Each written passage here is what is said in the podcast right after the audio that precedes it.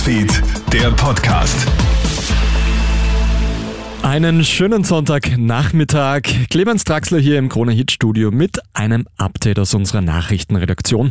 Rafael Nadal schreibt heute Sportgeschichte. Am Nachmittag holt sich der spanische Tennis-Superstar bei den Australian Open seinen insgesamt 21. Grand Slam Sieg. Damit ist Nadal bei den Männern alleiniger Rekordsieger. Der 35-Jährige gewinnt das Finale in Melbourne gegen den Russen Daniil Medvedev nach 0 zu 2 Rückstand noch mit 3 zu 2. Knapp fünfeinhalb Stunden dauert das beeindruckende Spiel. Nadal feiert seinen Rekordsieg nach dem Spiel in Tränen. Vor kurzem stand sogar noch ein verletzungsbedingtes Karriereaus zur Debatte. Die Stürme Malik und Nadia sorgen in Europa derzeit für große Probleme. In Hamburg etwa sind die Straßen überflutet, in ganz Norddeutschland verspäten sich Züge, Gegenstände fliegen durch die Gegend.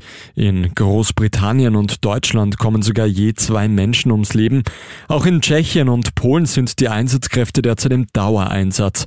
In Ober- und Niederösterreich sorgen Stromausfälle und umgestürzte Bäume für zahlreiche Einsätze. Ein 21-Jähriger soll gestern mehrere U-Bahn-Fahrgäste in Wien mit einer Pistole bedroht haben. Der Mann soll in der Station Keplerplatz zuerst randaliert und dann mit einer Schreckschusspistole in den Fußboden geschossen haben. Ein Amtsarzt lässt den 21-Jährigen daraufhin in eine psychiatrische Anstalt einweisen. Verletzt wurde glücklicherweise niemand. Gegen den Mann wurde jetzt ein vorläufiges Waffenverbot ausgesprochen. Die ganze Story, die findest du übrigens auch online bei uns auf kronehit.at.